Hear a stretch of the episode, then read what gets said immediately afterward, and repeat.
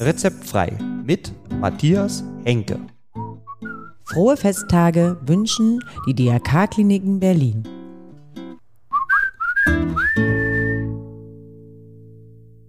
Heute Depressionen in der Weihnachtszeit. Und damit herzlich willkommen zu Rezeptfrei, der Podcast rund um Krankenhaus und Gesundheit. Und das auch noch in der Adventszeit. Ja, und mit dieser Folge endet auch unsere kleine Miniserie, denn die Adventszeit ist vorbei. Am Sonntag ist Heiligabend. Und heute geht es nochmal um die Depression bei Erwachsenen und das vor allem in der Weihnachtszeit und Vorweihnachtszeit. Ja, was kann denn dazu führen und vor allen Dingen, was kann ich dagegen tun? Wann ist so eine Depression behandlungsbedürftig? Wann muss ich damit in die Klinik? Und woher kommt denn so eine Depression überhaupt? Das alles klären wir heute in dieser Folge. Und dafür habe ich natürlich wieder einen Gast. Er ist Chefarzt der DRK Wiegmann Klinik und sein Name Dr. Tobias Hofmann. Ja, und bevor das Interview beginnt, sage ich noch frohe Festtage, frohe Weihnachten und lassen Sie sich schön beschenken. Also, los geht's. Wunderbar, dass Sie wieder bei mir sind, bei Rezeptfrei und ich sage herzlich willkommen, Herr Dr. Hofmann. Herzlich willkommen, Dankeschön. Ja. Genau, heute, es ist ja Weihnachtszeit, es ist auch die dunkle Jahreszeit und das Fest der Familie, ähm, aber auch manchmal das Fest der Einsamkeit, Depressionen. Wie sieht's aus mit Depressionen in dieser Jahreszeit? Gibt es sie vermehrt? Es gibt Depressionen zumindest in der dunklen Jahreszeit vermehrt, das ist bekannt. Mhm. Das ist, äh, wir nennen das saisonal gehäuftes Vorkommen von Depressionen. Mhm. Ähm, wahrscheinlich eine, wenn man so will, Untergruppe von Menschen, die an Depressionen leiden, reagieren sehr stark auf den Wechsel der Jahreszeiten und dem selteneren, ähm, äh, der geringeren Exposition auf Licht. Das Mhm. ist auf jeden Fall so. Und ansonsten erleben wir es natürlich in den Kliniken auch, dass ähm, Weihnachten einen speziellen Charakter hat, ein, ein, ein Fest ist, äh, was sehr stark auslösend sein kann Mhm. für ähm, depressive Stimmungslagen. Ja, ne, man hat doch den, also erstmal manchmal auch Einsamkeit, aber man hat doch bestimmt auch den, den Leistungsdruck sozusagen, Geschenke und alle äh, wollen ja auch friedlich und miteinander sein. Führt sowas dann zu Depressionen, weil man vielleicht seinen, den Druck nicht erfüllt? Gibt es da irgendwie? Also grundsätzlich kann man sicherlich schon sagen, dass ein erhöhter Anspruch an einen oder durch einen selbst, an sich selbst äh, Depressionen sicherlich befördert. Inwiefern jetzt der von uns allen erlebte Stress in der Vorweihnachtszeit bestimmten äh, Geschenkanforderungen gerecht zu werden Ja. oder ähm, äh, diese speziellen stressigen Situationen tatsächlich dann zum gehäuften Auftreten von dem, was man krankheitswertig Depression nennt, ähm, das sei mal dahingestellt. Auf jeden Fall ist, ist es immer ein Belastungsfaktor und das sagen ja auch ganz viele in der Vorweihnachtszeit. Das ist ganz stressig. Ähm, was aber sicherlich richtig ist, ist, dass ähm, Weihnachten äh, mit unheimlich hohen Erwartungen, sozialen Erwartungen ähm, an uns selbst, an andere äh, einhergeht. Äh, Das werden nahezu alle Menschen bestätigen können. Das ist das Familienfest und in Familien ähm, herrschen ausgesprochene oder unausgesprochene Erwartungen aneinander und auch äh, Erwartungen, wie so ein Fest vonstatten gehen soll, denen dann mitunter gar nicht mehr gerecht zu werden ist. Und äh, das kann natürlich ein, ein Auslöser sein, ja, natürlich für Menschen, die ähm, äh, sozusagen äh, at risk sind, um das mal auf Englisch zu sagen, also die ein Risiko haben, an Depressionen zu erkranken. Okay, dann fangen wir mal ganz vorne an. Woran erkenne ich denn überhaupt eine Depression? Äh, Das klassischste Symptom, wenn man so will, wäre die gedrückte Stimmung. Äh, Das wäre eines, äh, eines der wesentlichen Kriterien. Und was ähm, äh, Menschen, die an Depression leiden, äh, auch sehr häufig berichten, wäre der sogenannte Antriebsmangel oder eine sehr erhöhte Erschöpfbarkeit und auch der Verlust äh, der Fähigkeit, Freude äh, zu empfinden oder Interessen äh, zu entwickeln oder den Interessen, die man schon hatte, noch nachzugehen. Und dann wahrscheinlich nicht nur an einem Tag, sondern auch irgendwie eine längeren Zeit oder, also, weil einen Tag hat man das vielleicht ja mal. Genau, genau. Also wenn Sie jetzt streng nach den Diagnosekriterien gehen, dann würde man von einem Mindestzeitraum von zwei Wochen ausgehen, über den das erfüllt sein muss. Ich finde es eigentlich praktikabler, eher auch vielleicht noch einen etwas größeren Zeitraum zu wählen. Gleichzeitig muss man vielleicht auch sagen, wenn das zwei Wochen besteht, kann man auch, wenn es nicht zu ausgeprägt ist, auch erst einfach mal abwarten, ob es nicht ähm, auch von selber besser wird. Das kommt durchaus vor. Mhm, okay. Was tue ich denn, wenn ich das selber bei mir bemerke, dass ich ja halt die Symptome habe? Genau, die meisten merken es sogar gar nicht unbedingt an diesen Symptomen. Vielleicht kann ich das noch ergänzen. Also mhm. zum Beispiel sowas wie Konzentrationsstörungen, ist auch häufig Schlafstörungen, Veränderung des Appetits. Mhm. Ähm, Schlaf ist klassischerweise gemindert, man tut sich schwer mit dem Einschlafen oder man wacht häufig auf. Mhm. Äh, oder es gibt das sogenannte Früherwachen, das heißt, äh, man, schläft, man wacht deutlich früher auf, als es eigentlich notwendig wäre. Da sprechen wir dann von drei oder vier Uhr und mhm. kann nicht mehr einschlafen. Ah, okay. Es gibt aber auch diejenigen, die sogenannten atypischen äh, Verläufe, äh, wo äh, extrem viel geschlafen wird und man dann immer noch nicht erholt ist. Mhm. Ähm, und ähnliches beim Appetit. Klassischerweise ist der vermindert, das heißt, man kann nicht mehr richtig essen, hat überhaupt keinen Appetit mehr, geht zum Teil dann auch mit Gewichtsverlust einher. Ah, okay. Und manche essen aber auch äh, vermehrt, bis hin zu Essattacken. Auch das kommt vor. Okay, das, das macht es natürlich schwierig, wenn irgendwie in alle Richtungen das eigentlich möglich ist. Das ist halt vor allem verändert mhm. und man muss dann auch auf die äh, weiteren Symptome achten. Mhm. Und wenn man den Eindruck hat, okay, bei mir könnte ähm, ein, wir sagen dann depressives Syndrom vorliegen, dann macht es sicherlich Sinn, ähm, äh, sich ich würde vorschlagen, vielleicht erstmal sogar auch zu vergewissern bei äh, nahen Bekannten, Freunden, ähm, ob die einen ähnlichen Eindruck haben, ob die das teilen, ob denen Veränderungen aufgefallen sind mhm. und dann aber auch ähm, sich ähm, professionelle Hilfe oder äh, vor allem im Sinne von feststellen, handelt es sich um eine Depression äh, zu holen. Das heißt erstmal noch gar nicht unbedingt, dass sofort Therapie, Medikamente oder ähnliches notwendig sind, aber es macht durchaus Sinn, nicht erst nach zwei Jahren äh, sich um Unterstützung zu bemühen, sondern durchaus etwas früher. Mhm. Und geht er denn einfach zum Hausarzt oder direkt zu einem Psychiater oder was ist da ratsam? Ja, also der erste Weg wird in der Regel äh, zum Hausarzt gehen. Das macht auch durchaus Sinn und dadurch, dass es sich ja um eine sehr häufige Erkrankung handelt, mhm also wir müssen schon davon ausgehen, dass jede fünfte Person einmal im Leben an einem krankheitswertigen äh, Depression erkrankt. Das sind also oh. sehr viele Menschen. Oh ja, das ist eine Und Menge. Ähm, genau, wir haben bis zu zehn Prozent der Menschen, fünf bis zehn Prozent, ähm, die zu einem beliebigen Zeitpunkt die Kriterien der Depression erfüllen. Jetzt sind verbergen sich dann natürlich extrem unterschiedliche Schweregrade und Ausprägungsgrade und auch Ursachen äh, dahinter. Mhm. Ähm, äh, und deswegen haben Hausärztinnen und Hausärzte natürlich das ist ein häufiges Krankheitsbild, das sehen die häufig und äh, können damit in der Regel natürlich auch exzellent umgehen. Mhm. Ähm, natürlich spricht auch nichts dagegen, äh, direkt psychiatrische, psychosomatische oder psychologische Hilfe aufzusuchen. Ja. Okay.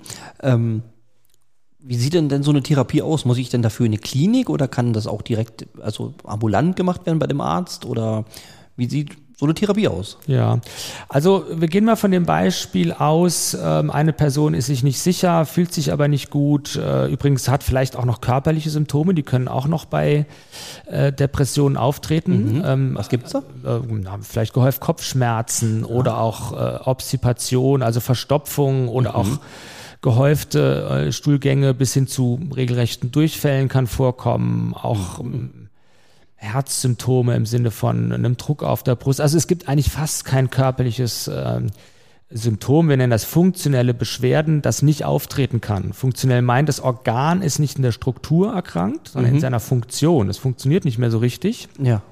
Und daran sieht man auch, dass äh, unser äh, psychisches, unser seelisches Erleben untrennbar auch mit dem körperlichen verbunden ist. Ja. Ähm, also auch solche, solche ähm, Symptome können vorkommen. Und wenn wir zum Hausarzt, zur Hausärztin gehen, dann wird in der Regel erstmal es wichtig sein, äh, zu überprüfen gemeinsam, könnte es sich um ein, eine behandlungsbedürftige Depression handeln. Mhm. Und wenn äh, dem der Fall ist, dann gibt es äh, verschiedene Möglichkeiten. Man teilt Depressionen klassischerweise, das sind immer natürlich Schubladen, äh, die man angelegt hat, um sich besser orientieren zu können. Die Übergänge sind natürlich äh, fließend, mhm. aber in leichte, mittelgradige und schwerergradige Depressionen und zum Beispiel bei den leichtgradigen ist es durchaus ähm, sehr gut zu vertreten, dass man sagt, wir warten jetzt erstmal einfach zwei Wochen ab oder vielleicht sogar vier.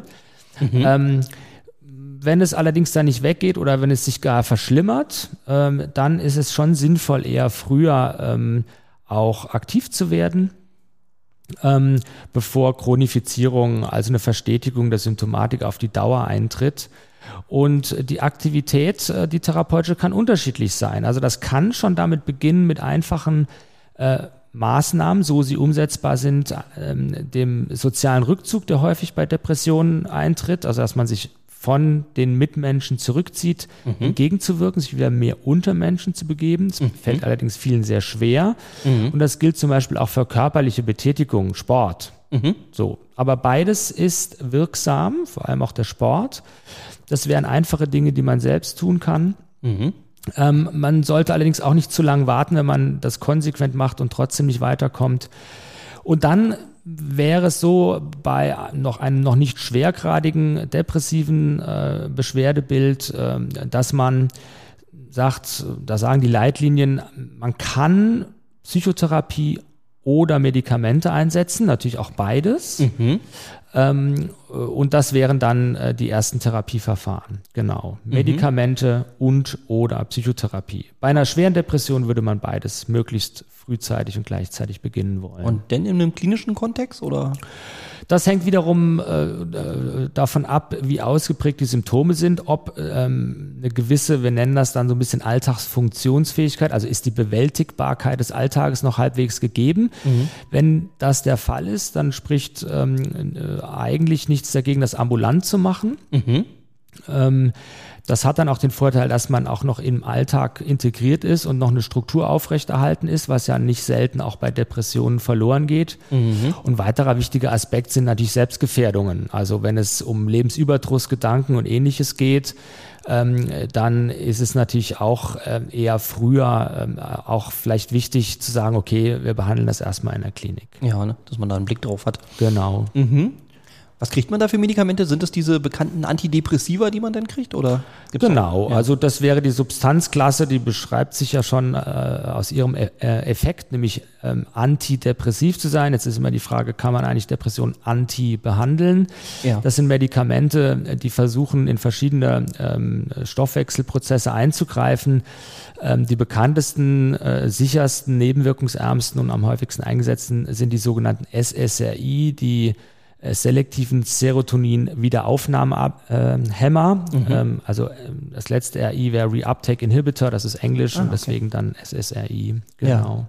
Okay. Und so eine Psychotherapie, was, was macht man da?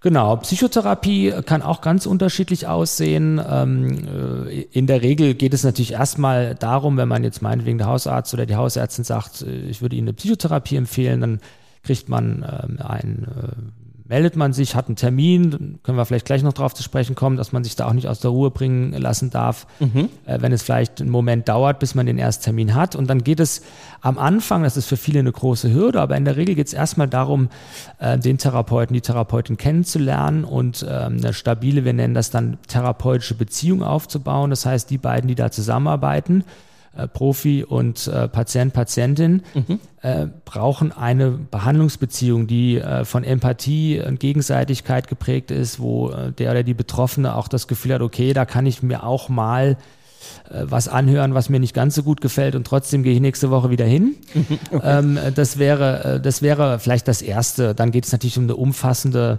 ähm, äh, Anamnese nennen wir das. Also die, äh, die TherapeutInnen brauchen natürlich ein Bild davon, wie kann es zu der depressiven Erkrankung gekommen sein. Mhm. Und äh, erst dann würde man im eigentlichen Sinne therapeutisch vorgehen. Und ähm, da gibt es verschiedene Therapieverfahren. die bekanntesten sind die psychodynamischen Verfahren, die sich aus der Psychoanalyse ableiten oder mhm. die Psychoanalyse selber mhm.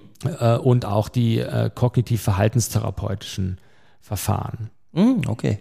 Aber das sind so Therapien sind ja dann immer über einen langen Zeitraum, ne? Das, das dauert ja schon, ist nicht mit zwei Sitzungen beendet. In der Regel nicht, genau. Nee. Ähm, also, wobei ich schon auch sagen würde, es ist erstaunlich, wie viel, vor allem wenn man früh dran ist, man mit noch relativ wenigen Sitzungen hinbekommt. Ah, okay.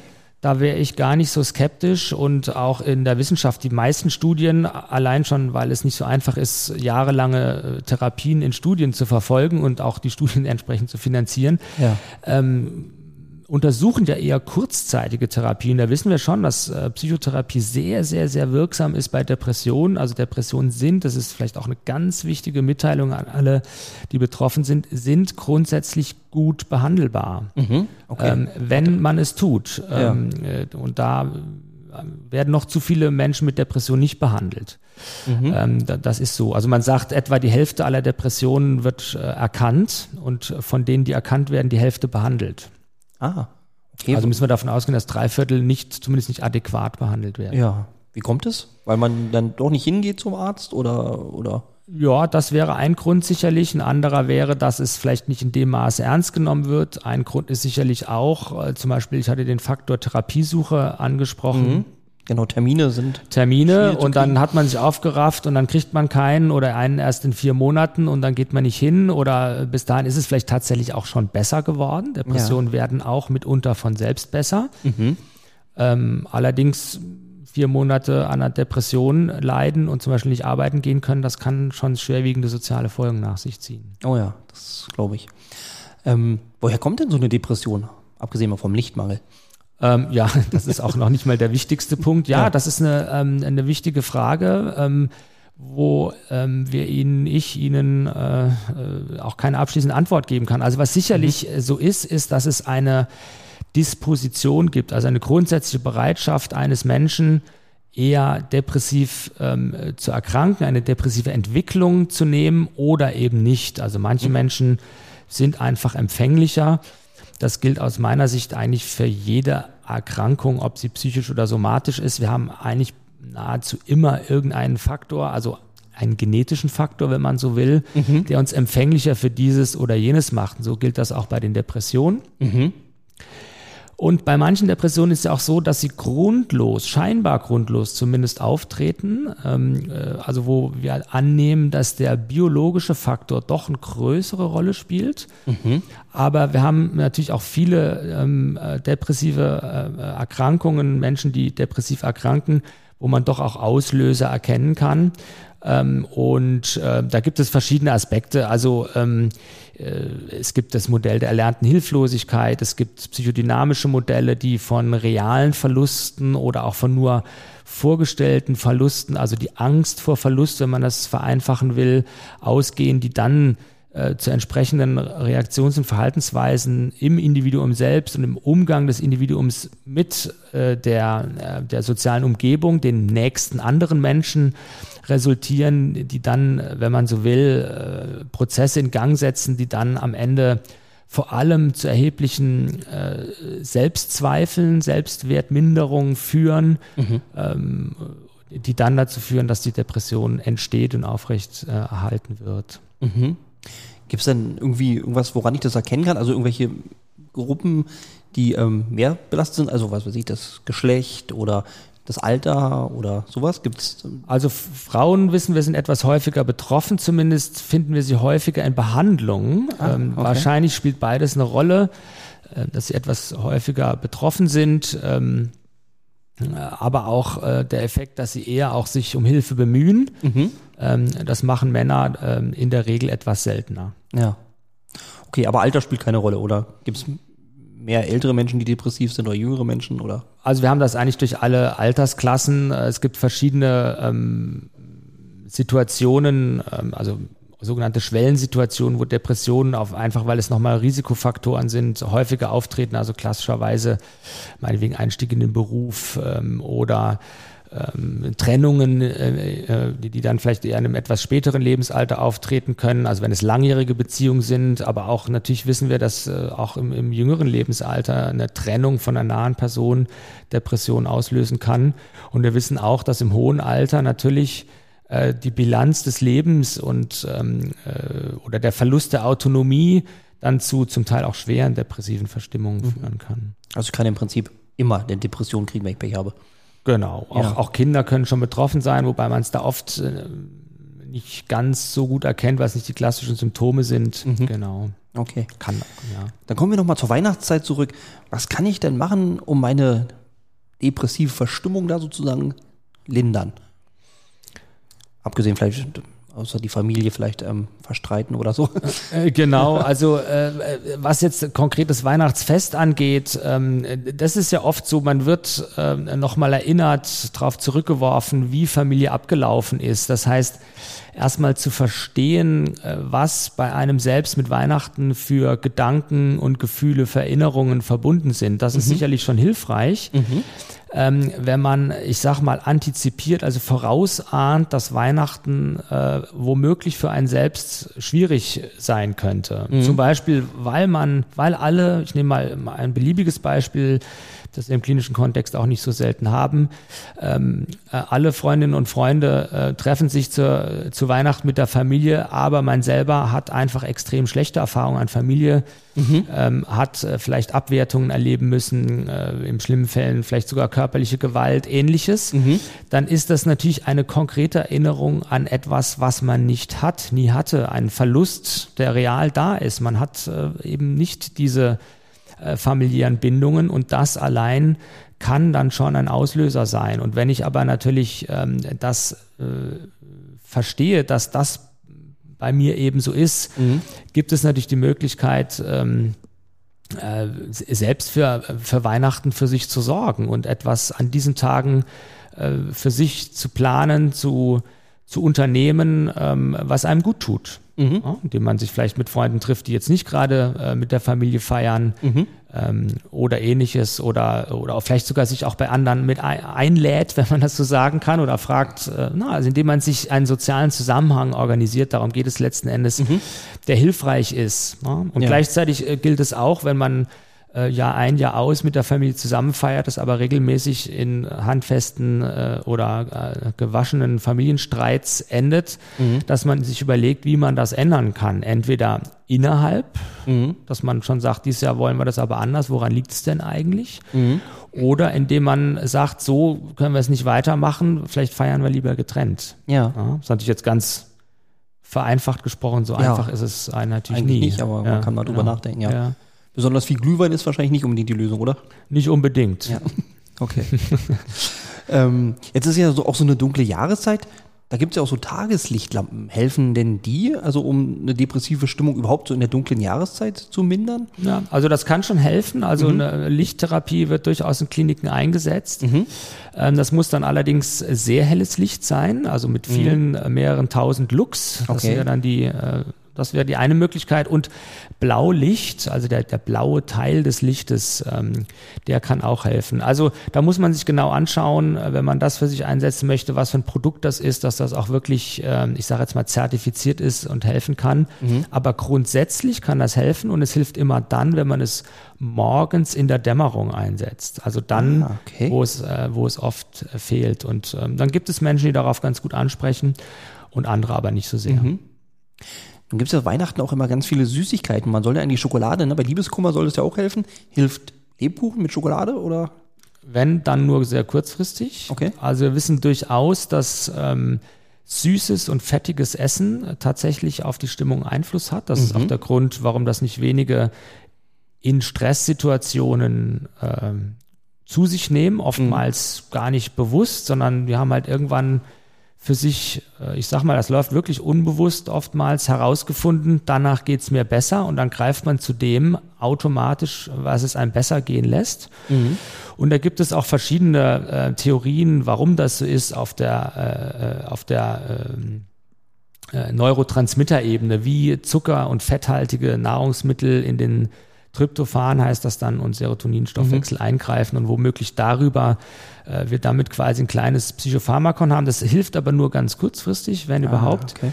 Und äh, dann wieder nicht. Und das ist auch der Grund, warum man dann schnell auch wieder dazu greift. Und natürlich wissen wir, dass äh, Zucker- und fetthaltige Lebensmittel das eine oder andere an Nebenwirkungen auch haben, insbesondere was den Stoffwechsel angeht. Ja, und wenn ich das den ganzen Winter mache, ist natürlich auch ungünstig. Genau, das wäre dann der mhm. sogenannte Kummerspeck, von dem ja. im ebenso sogenannten Volksmund ja die Rede ist. Ja, und dann hat man im Frühling ganz schön zu tun, den wieder loszuwerden. Genau, und das ja. ist, äh, na, da haben wir auch eine häufige, übrigens, ähm, wir nennen das Komorbidität, ein häufiges gemeinsames Auftreten zwischen Übergewicht bis hin zu Adipositas und, und Depression. Das bedingt sich gegenseitig. Und Übergewicht, was einmal äh, man erreicht hat, ist, wie wir wissen und auch mittlerweile auch ganz gut der biologischen Ebene wissen, einfach nur sehr schwer wieder loszuwerden. Mhm. Okay. Gibt es denn noch irgendwas? Also gibt es noch was, was meine schlechte Stimmung, meine dunkle Stimmung, meine Depression ja, beseitigen kann oder lindern kann, was ich selber machen kann? Also ähnlich wie das, was wir ganz am Anfang äh, besprochen hatten, was kann ich tun, mhm. ähm, so kann man das auch prophylaktisch tun. Also ausreichend körperliche Bewegung äh, mhm. wäre etwas, bis hin zu regelmäßigem Sport. Mhm. Ähm, das ist sehr, wenn man so will, ein sehr potentes Antidepressivum. Ah, okay. Äh, und äh, gute, gelingende und auch ein erfüllende soziale Kontakte tatsächlich. Also das bewusst ähm, einzusetzen. Äh, das sind äh, sicherlich sehr wichtige Dinge, um sich äh, ja, vor gedrückter Stimmung im Sinne von Depressionen zu schützen oder da wieder einigermaßen aus dem Tal rauszukommen. Okay. Ja, dann habe ich einen, glaube ich, sehr guten Überblick bekommen und gute Tipps, um Weihnachten gut zu überstehen. Ich würde sagen, vielen Dank, Herr Dr. Hofmann. Sehr gerne. Ja. Und bis zu einem nächsten Mal. Ja, bis zum nächsten Mal. Danke. Danke, dass Sie wieder dabei waren. Das war der Podcast Rezeptfrei der DRK-Kliniken Berlin mit Matthias Henke. Mehr Informationen erhalten Sie unter www.drk-kliniken-berlin.de. Abonnieren Sie gerne diesen Podcast. Rezeptfrei erscheint alle zwei Wochen neu.